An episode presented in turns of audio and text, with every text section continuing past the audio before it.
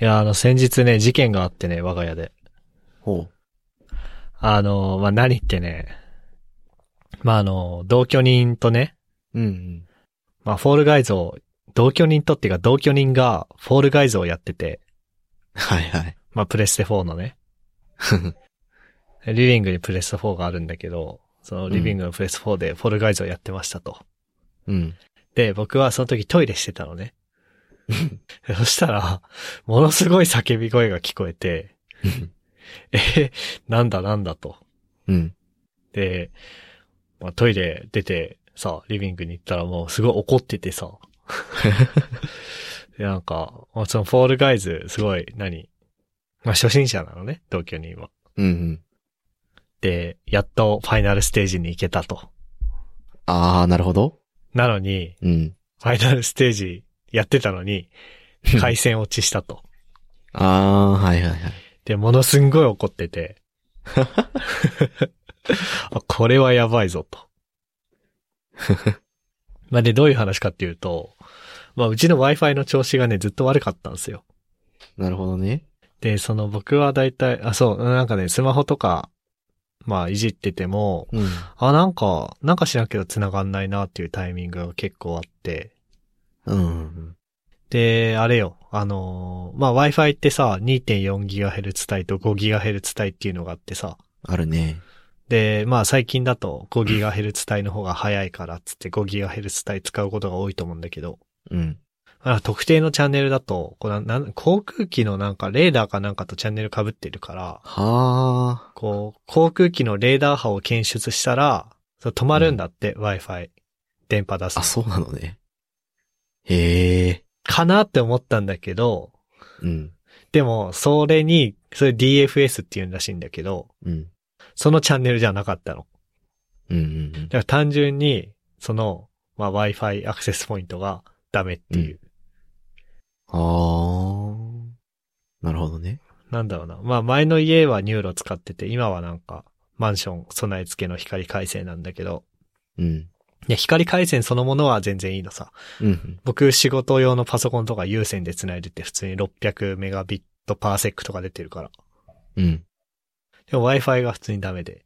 だから、これ NTT からレンタルしてるルーターのホームゲートへの Wi-Fi 機能を使ってたんだけど、多分そこがダメなのね。はいはいはい。で、実際、そのなんつうの、まあ、おまけっちゃおまけだからさ、その Wi-Fi というか無線 LAN 機能も。そうだね。だから、正直僕の部屋とかまで届いてなかったのね。うん。まあでもこの際、こういう事件があったからっつって、うん。それも勢いに乗って新しく、まあ Wi-Fi ルーターを買ったんですよ。はい。で、それがちょっと前置きめっちゃ長くなったけど、えー、ネットギアっていう会社の、まあ、オルビっていう、えー、メッシュ Wi-Fi システムですね。いいね。を買いました。ちょいちょい話題になってるメッシュね、メッシュ Wi-Fi。ね。僕が買ったのはね、オルビの、えー、RBK50 ってやつだね。 RBK50。うん。で、まあ、なんつうの。えっ、ー、とね、これだからメッシュ Wi-Fi ってローミングとは違うんだよね。あ、ローミングとは違うね。そうだね。根本的に違うね。うん。ジグビー的な話かと思ってた。ジグビーなんか、えっ、と、端、端末同士が近くにいると、その端,、端末同士で、こう、双方向の通信経あ路そをうそう作そうるそうっていう。そうそうそうそうそう。うん。で、えっとね、まあ最初僕メッシュ Wi-Fi じゃなくて普通にローミングしようと思ってたのね。うんうん。あの、2台の、まあ、アクセスポイントを準備して、で、同じ SSID で Wi-Fi を、うん。えー、電波出させておおけば、まあなんか、うん。近い方つにつながるみたいな。でも Wi-Fi ルーター2台買ったら普通にさ、1万、1万5千5千円とかはするじゃん。するねまともなやつ買おうと思ったら。うん。で、なんかそこまで出すんだったら、まあ、メッシュ Wi-Fi でも試してみるかなと思って、で、2万円で、うん。まあ、オルビってやつ買って、うん。まあ結果かなりいい感じでしたよっていう。おー。なんかね、その、まあメッシュ Wi-Fi の親機と子機。うん。まああの、この商品の言い方ではルーターとサテライトっていう言い方をしてるんだけど、うん。で、なんかルーターとサテライトの間の通信のことをバックホールって言うんだって。ほで、そのなんかバックホールが、えー、なんだろうな。まあ、そのルーターとサテライト間の通信 Wi-Fi で普通にやるんだけど、う。うんうんうん。これなんか有線バックホールっていうのにも対応していて、へえ。それが僕、このメッシュ Wi-Fi の中でもこれを買った決め手だったなっていう。有線で、そのバックホール通信をするっていう。そうそうそうそう。だから、リビング、なんか、うちのマンション全部の部屋にランポートついてて、うんだから、リビングに、まあ、ルーター置いて、うん。うん。で、ルーターの後ろからランケーブルで壁にぶっ刺して、うん。壁伝って僕の部屋まで来て、僕の部屋からランケーブル出して、えー、まあ、サテライトを繋ぐみたいな。ああ。で、それが全部同じ SSID でやってるから、なんかもう、なんだろうな。どういう感じで、その、まあ、当然あの、近くて電波強い方に自動で繋がってると思うんだけど、うん。その切り替えがいつ行われてるのかよくわかんないけど、まあ、まあ、おかげさまであの、前まで僕の部屋とか、うん。アンテナ一本だったのが、トイレとか、風呂とかが、うんうん。もう、どこ、家中どこでもアンテナフルで立ってますよっていう。いいね。はい。いやー、メッシュネ Wi-Fi ちょっと興味はあったんだけど、まあ言うても一人だし、うん。そんなに広い家じゃないから、 いっかーってずっとなっちゃってたんだよね。ね。うん。で一応そのね、まあ僕の住んでるマンション 2LDK で50平米ぐらいかな。だから、まおーあその、それだけ言うと、まあそんなにメッシュ Wi-Fi 必要かっていう感じっぽいんだけど、うん。まあそこに加えてですよ。前々からこう、僕がやりたいと思っていた、うん。えー、ウォークインクローゼットを、ポッドキャストスタジオにする計画うんうん。がありまして、でそれをやるってなると、さすがにめっちゃ強い、えー、アクセスポイントをリビングに置いたとしても、うん。まあ、キッチンが間にあってさ、うんうん。で、キッチンにはまあ、電子レンジとか冷蔵庫とか、まあ、ノイズ源があるじゃないですか。あるねで、そこでさらに自室に来て、自室のウォークインクローゼットの壁やドアを経てってなると、多分きついんじゃないかなと思って、うん。 それで自室にも強い Wi-Fi アクセスポイントが欲しいなってことで、っていう言い訳を自分にして購入した。なので僕はなんかあの、ドラえもんスタイルでの収録をデビューしてますね。大事大事。理由は大事。そう、ウォークインクローゼットにこもって収録してますが、いかがでしょうかこあの、あれね。な、何の響きもない。あの、反響がなくて。あ反響ないとてやもっいいぱり。うん。前ちょっとだけあったんだよね。あ、そうなんだ。うん。なんか、あれなんだよね。まあ、ウォークインクローゼットだから、スーツとかコートとかがあるんだけど、うん。パソコンの周りこうやってスーツとかコートで囲ってるんだよね。あえて。そう。音を吸収してもらうために。はいはい。そのうち壁に吸音材貼ったりするんだろうな。そこまで来たらがっちり始めなんか、ウォークインクローゼット兼スタジオじゃなくてもうスタジオになるね、それは。スタジオ兼、ウォークインクローゼット。主 主語というかメインが逆転しちゃうね。そうそうそう。趣味のための空間をこう、どんどん強化していくっていうね。いいですね。良いね。で、まあね、たまにね、そう、だから僕の部屋の、僕の机の真上に換気扇があって、そっから外の救急車の音とか入ってたんだよね。はいはそういうのもなくなるといいなっていう期待もあるね。このい。いいね。ドラえもんスタイルの収録によって。良さそう。うん。いいな、ドラえもんスタイル。トッシーの家はウォークインクローゼット的なのあんのないあお。普通のクローゼットが一箇所あるだけ。ああ、そうなんだ。じゃあ、そう。入れないか。入れはするけど、すごい縮こまんなきゃいけないね。ああ、そうか。うん。ここね、1、2畳はないんだけど、 1.5畳ぐらい。かなうん、1.5畳ぐらいあるから、うん。まあなかなかいい感じですよ。いい感じだね。でもね、あれ置けなかった。いつもだから、部屋で収録するときに使ってる、うん。なんつうの、いわゆる、校長先生みたいなマイク。マイクスタンド。スタマイクスタンドね。はいそう。あの、三脚で立ってさ、うん。ビョイーンってあってこ高さ調節できるう、あれがね、入んなかったね。 MC バトルって、ラウンドごとにマイク置くとか。そうそうそうそうそうそうそう。 で、しょうがないから、卓上のマイクスタンドを別途導入して、うん。そこで収録してます。先行はここの MK 拓 也。できなくなっちゃった。できなくなっちゃったね。 うん。まあ、オッドキャスト聞いてる人には関係ないんだけどね。見えないから。うん。だね、マイクへの振動を地面に流すことで、こうね、そう。いい感じにするというね、そう目的がありますから。はい。でもね、一個ね、早速問題が発生しててね。ほう。なんか暑くなってきたんだよね。換気は大事だね。このね、だからね、1.5畳のね、空間にね、うん。まあ、パソコンは、パソコンもでも、あれだよ、熱持つからね。そうね。パソコンとね、人間というね、熱源があって ね。で、締め切ってるからさ。で、しかも布類がたくさんある。そうそうそう。 あのね、なんか暑い。うん。暑いだろうね。という問題はありますね。夏場大変そうだな、それ。いや、そうだね。まあ、だからさっきも、エアコンつけて、いや、なんかさ、関係ないけど、最近暑いじゃん、なんか東京というか。なんか暑い。い。ね。うんだから、さっきなんかも暑い、ご飯食べてる間、僕の仕事部屋のクローゼットを開けて、うん。で、エアコン、冷房でかけといて、うん。部屋冷やした状態、部屋冷やした上で、この、スタジオに入ったんですけど、うん。もう、もう暑い。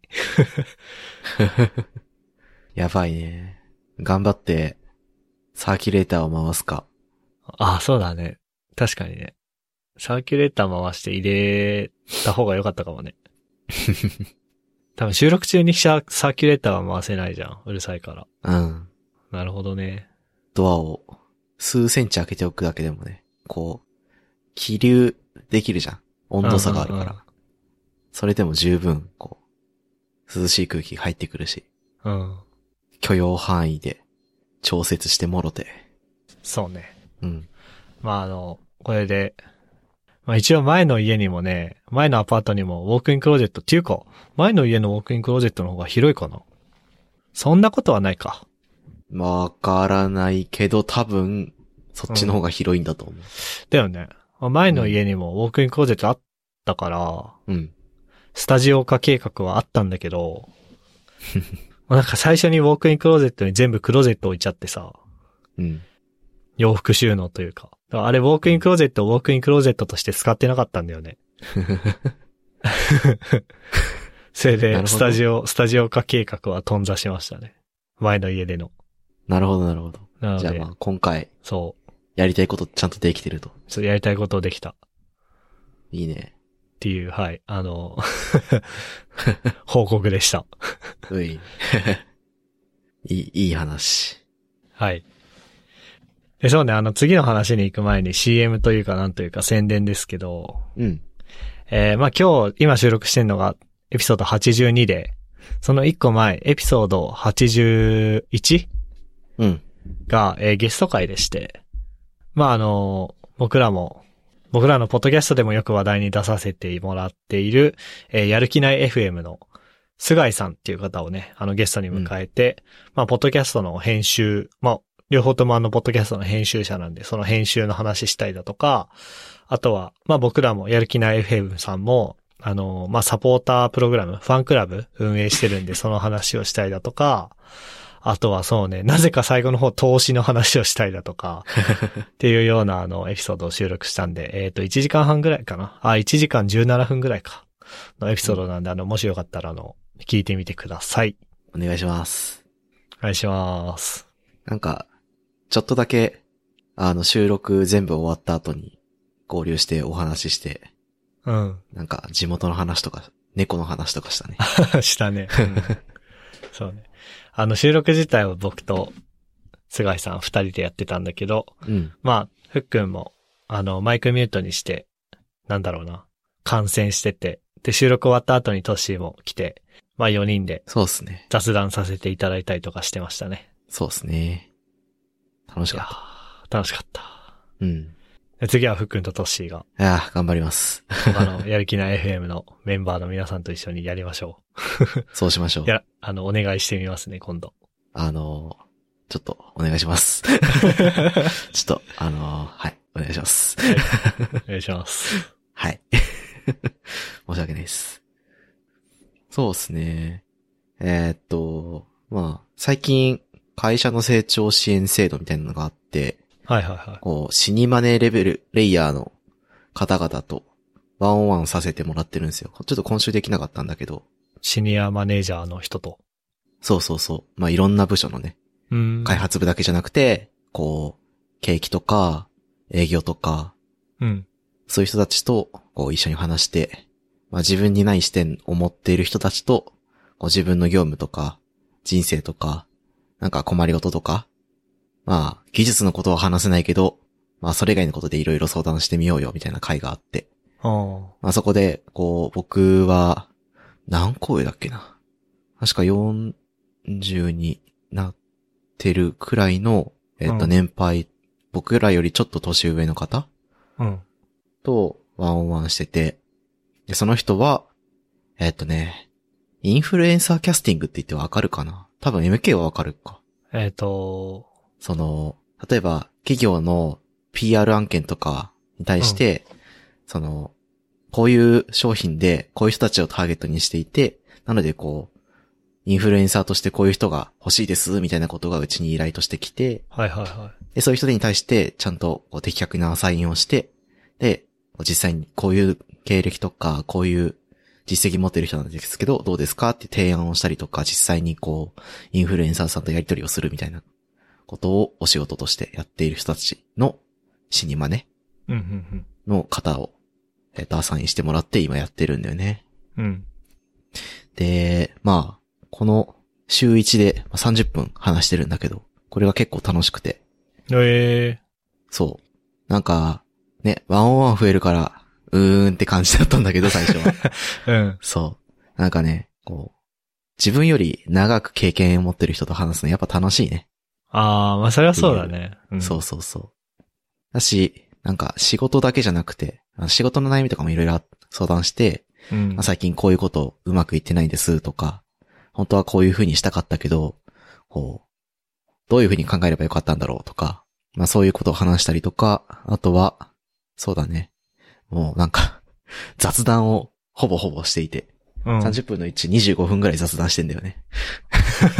逆に5分は 真面目な話をしてる。そうそうそうそう。もうアイスブレイクだけで25分使っちゃうぐらいちょっと話が盛り上がったりするん だけど そう。なんか、昔の就職活動どんな風にやってたかとかさ。うん。あそれこそ今僕が DX にのチームにいるからっていうのもあって、なんかそういう今のやり方と昔のやり方の違いみたいな。うでん、そこに。テクノロジーの話を交えて話してくれたりとか。おあとはなんかこう、日本でなぜこう面白テックデバイスが流行らないのかみたいな。ああ。たくさん出てこないのかみたいな話とかを、なんか僕の知ってる知識と、なんかその人が感じている問題みたいなところからいろいろ話したりして、うんうんうん。そういうのがめちゃめちゃ面白かったっていうことを、ちょっと話してみたい。おー話しいていっすね。そうそうそう。なんかそういうのあるこれまでの社会人経験で、その、タブ所の全然仕事関係ない人と話して、なんか、わちゃわちゃするみ、わちゃわちゃ喋ってみるみたいな。まあうちの会社だと、シャッフルランチというか、はいはい。まあ部、チームかけるチームランチっていうのかなみたいなのがうん。あるね。その、おー。あれ人事がやってんのかなまあ人事だと思うんだけど、えー、そうね。チームかけるチームのランチが、なんか、1、2ヶ月に1回ぐらい設定されるね。うーん。良いね。あとは、なんかね、他部署。他部署っていう、まあもちろんあの、同じ部署のマネージャーとのワンオンワンは毎週あるんだけど、うん。そうじゃなくてね、なんかね、メンター制度みたいなのがあって、うん。まあそのエンジニアのメンターの、な、な、な、普通に技術のメンターとかじゃなくて単純に、なんだろう、会社のメンターっていうのかな成新しく入った新入社員に対して、社歴長い人が一人メンターとしてアサインされるんだよね。うんうんうん。で、それで会社のことなん、3ヶ月間は会社のことなんでも聞いてね、みたいな。はいはいはい。で、3ヶ月間毎週ワンオンワンしたりとか。うん。で、その4、3、4ヶ月目以降は別に2位らしいんだけど、うん。まあ僕は続けてもらって て。で、そこで、まあ別に年は離れてないんだけど、まあ PM の人とうん。一緒に喋ったりしてるね。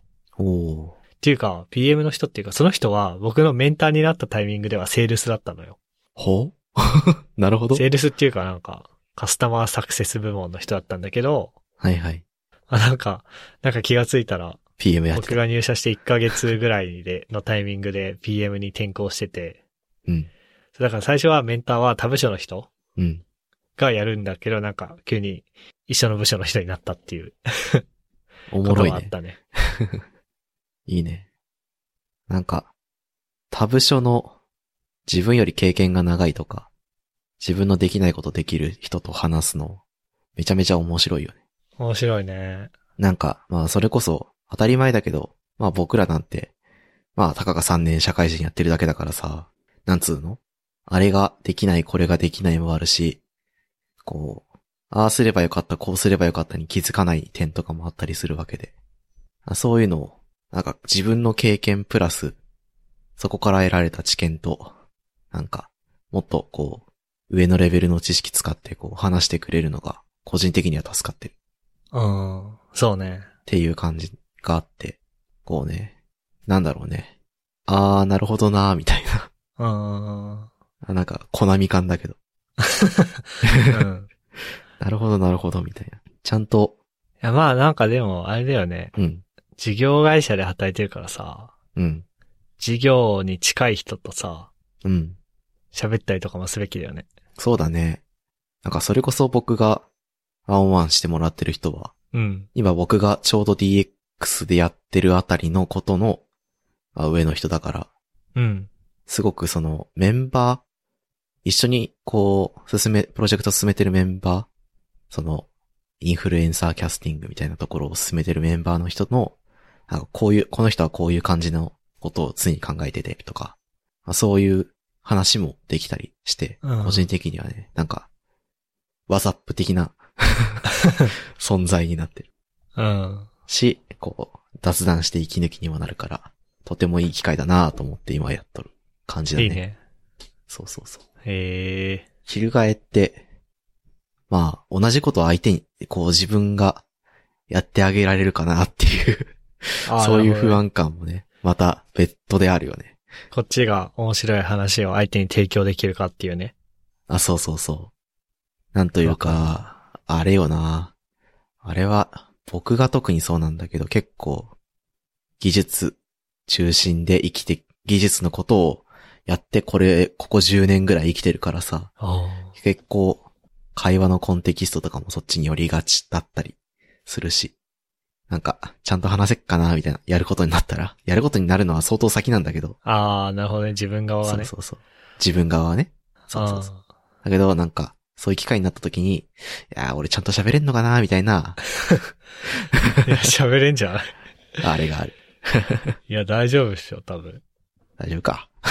まあ、なんだろうね。うん、自分の、だからやってきたことを、自分の専門の話を専門じゃない人に話せるかな、みたいな話だよね。とか、あとはなんか、その人の、ま、迷ってることとか困ってることにちゃんと寄り添って、ああ、そうかそうか。うん。一緒に道筋を考えることができるあ、ようになりたいなっていう思いがあって。それね、うん。そっち側は僕も確かに心配だ わ。え、なんかさ、 もう、うんトッシーとかは普通に分かると思うしさ、このポッドキャスト聞いてる人は分かると思うけどさ、僕はさ、うん聞くより喋る方が好きな人だからさ、はいはい。そうかもね。いいんだよ、それは、今は。うんその、まあ、これ自分のポッドキャストだし、自分たちのポッドキャストだし、うん。あと仕事とかでも、なんだ、まあ、ひとまず僕は誰かをマネジメントしてるわけではないからさ、うん。僕をマネジメントしてくれてる人に、うん。自分の思いの丈をひたすら述べるだけでいいんだけど、うん。今度自分が反対にマネジメントしてさ、だからワンオンワンを、だからま、うん。えー、マネージャー側として、うん。自分がワンオンワンとかするってなった時に、なんか自分の話して終わりそうだなっていう、怖えなっていう恐怖があるるよやねっ。ちゃうかもなーって思うもんな。ね。いやなんかさ、最初はさ、ちゃんと、おいいんだよ、何でも話していいんだよっていう風にさ、オープンな感じで、それはできると思うのね。うん。でも話されて、で、それなんか自分のさ、過去のさ、何かに引っかかるところがあったらさ、あ、 うん。それ僕も10年前にね、つってそっからもうなんか20分ぐらい喋って終わるみたいな。超、超自分語りするタイプのマネージャーになる。恐いれあや、り得そうるなりたくねえな、それ。うんなんかね、経験とか、自分の得られ、得た知見をベースに、その人の、なんか、迷い、迷いごとに、こう、寄り添って、こういう風に考えるといいかもね、みたいな、スタンスだったらいいんだけど、なんか完全に自分語りしちゃうとさ、あれや、 っていう。まあ、ただそれだけなんだけど。ええでもそれはどうやったらそういう風にならずに済むんだろうね。なんだろうね。前に、前に言ってて、なんかふっくんか誰かが前に傾聴みたいなこと言ってたよね。ああ、そう言ってたね。こう、話を聞いて、意図とか、なんか、なんだろうね。相手が本当に話したいことってなんだろうとか、うん。ちゃんと考えてあげるとか、聞いてあげるとか、そういうことが大事なんだろうなーなんて。ねうん。人の話聞くの苦手だからさ、 あ、そうなのあんまり得意じゃないかな。 あ、そ話すのもあんまり得意じゃないしね。う。うーん。そうそうそう。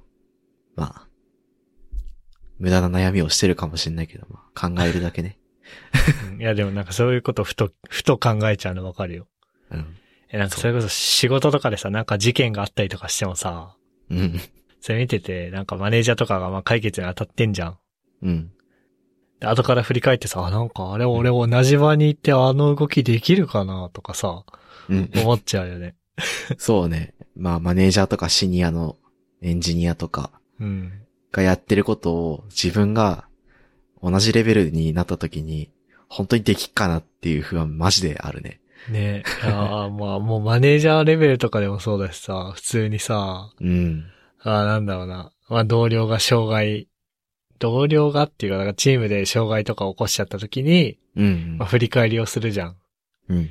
で、なんかこう、なんだろうな。この時点でこれができてれば、うん。えーこの障害を防げたのではないかとかさ。うん。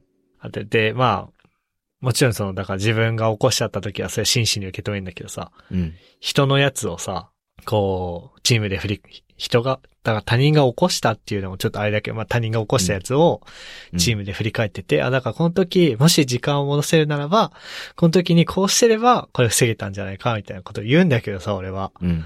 いやー、同じ状況にいて俺できんのかな、とかって思うよ、やっぱり。いやー、わかるな。そんな気をつけて生きてるかな、みたいな。それこそ2年目の時に、僕結構やばい障害を起こしたけど、うん。その時の振り返りをマネージャーとシニアエンジニアと僕の3人でやってて、うん。なんか、やっぱりこう、バカス踏んでる人がいるとさ、ポンポンポンポン出てくるんだよね。今回の直接的な原因はこれで、で、間接的な原因になったのはこれで、これをしてしまう要因はこういうことだよね、みたいな。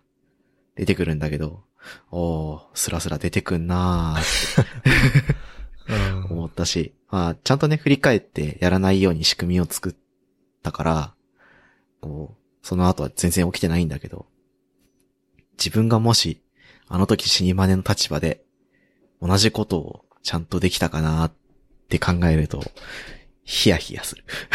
ねそ逆に、でも自分がその立場じゃないから、う。うんそういうこと言えるっていう、客観的な立場だからそういうこと言えるっていう面もあるかもしれないけどね。ああ、確かにね。ああ、起きちゃった。あの時こういうことやってたかなとか、あの時どういうことやってたんだろうなってこう、ヒアリングしたり、うんうん。ログを見て、こう、やるとかね。そういうのだはだら確かに。だから、チームで振り返るっていうのはもしかしたらあるかもしれないけどね。そうだねその。なんか客、観一的に人でうん。起こした人だけでそうそうそう考える。と、どうしてもね、こう、こう、こうなるからさ。そう。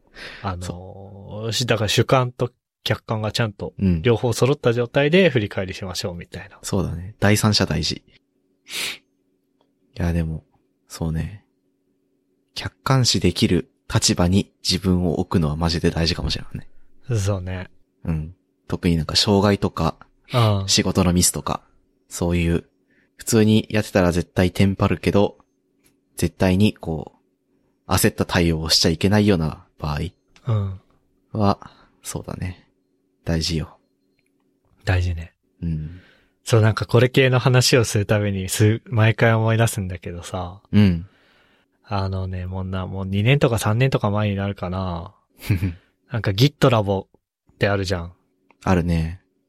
えー、まあ GitHub のオープンソース版かつ、うん。あれは普通に SARS 版も提供してるよね。gitlab.com。ああ、してるしてる。 そういう会社があって、そのなんかそこの会社の人がなんだっけな。なんか、お客さんのデータを吹き飛ばしちゃったんだよ、間違えて。全部。うん。で、それ障害復旧をするときに、なんかこう、その対策に当たったチームの会話のログみたいなのがさ、残っててさ。うん。で、そのやらかしちゃった人が、ああ、なんかもう、もうダメだ、今日僕はもう、コマンドを打たない方がいいと思うから、同僚の誰々がやってくれ、みたいな風にやっててさ。うん。だからもう自分はもう、あ、もうトラブって、もうヒヤヒヤしてるから、自分は。うんもう。その状態で危ないことしない方がいい。もう、手、自分はもう手は、手離して、誰かに任せるって。そうやって言えるのすげえなと思って、そう、そうやって言える本人もそうだし、うん。そういう風に言えるチームとか、だから普段からそういうチームだったんだろうねっていう。そうだね。 俺だったら多分ね、ああ、やばいやばいやばいっつって自分でちゃんと、自分のミスは自分で取り返しましたって言いたい から、やっちゃうもん、全部自分で。で、ドツボにはまるみたいな。で、こう、取り返しつかなくなったりするんだよね。ロ グそう、よりね、よりね、とどめを刺すっていう。そう、ログ、それこそ何、システムのログ全部消して、この、ライトアヘッドログの何も感想できないっていうログ全部消して、こう DB の復旧もできなくなるし、 下手したらマスター落とすかもしれないし、とか、 っていう、そういうことやっちゃいそね、やりそうだなーって思う。その話、な、なんだっけ。そのだから、う。うん。やらかした人だけで、振り返りとかやると視野が狭まっちゃうよねっていう話を聞くたびにそれを思い出すわ、俺。うん。いやー、いい事例たくさんあるね。特になんか IT 業界ってさ、うん。まあ毎年やるかしあるじゃん。毎年とか、下手したら毎月あるんじゃない毎月だよね。そうそうそう。AWS レベルでも、ね何冷房壊れましたとかさ。いや冷房壊れてデータセンターダウンするの受けるな。いや、でもそうだよね。あんぐらそうそい、うそあんなんあったらね、暴走するよね。そう。あの、ALB のクラスターが、 暖房ま、あの、冷房回ってなくて、ヒートアップして落ちましたとかさ。何トレロのアクセスレベルちゃんと、せん、け権限指定してなくて、全部パブリックで、Google にインデックスされて検索に引っかかりまくりますとかさ。 まあ、やらかしが多いから、先人たちの知恵に乗っかりながら、冷静に対処できるようになりたい。私は。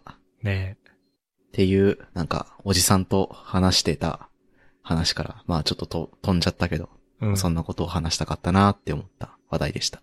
はい。いいっすね。だよね。おじさんと話すのいいよね。うん、なんか、そう、年上と話すの面白いなって。ね。そう、だから研究室はすごく居心地が良かったんですよ、僕は。 高専の研究室は。そうだね、高専1年か2年でもうなんか研究室に席、部活でっていう名目もあったし、うん まあそういうのもあって、まあ MK は席をもらってたよね。そうだね。だし、なんか、それこそ、実務やったとかさ、うん。そういう、まあ、いい意味でのおおじさんって言葉使うけど、おじさんが、いいおじさんがたくさんいたからさ、あの学う校。ん。某先生もそうだし、おじ、おっさんず、おっさんずラブだよ。おっさんずラブはちょっと意味違うからやめておいた方がいいかな。あ れ はい。はい。あれはそんなとこっすかね。はい。あ、そう、なんか、最近、二人会の時にさ、うん。今日は二人会ですっていうの忘れちゃうんだよね。ああ、本当だ。 ね。今日は、二人会でした。はい。いやふっくんなんかいない。な、なんだっけふっくんはなんか外せない、外せないお仕事が入ったっつってたよね。外せないオタ活が、はい。まあ、彼にとっては仕事みたいなもんですね。そうそうそう。人生の生きがいがあって、今日はちょっとね、席を外してます。あれだね。多分、これを公開し、その次かな。うん。これの、今収録してるエピソードの次のエピソードで、えー、1年間毎週配信達成ですよ。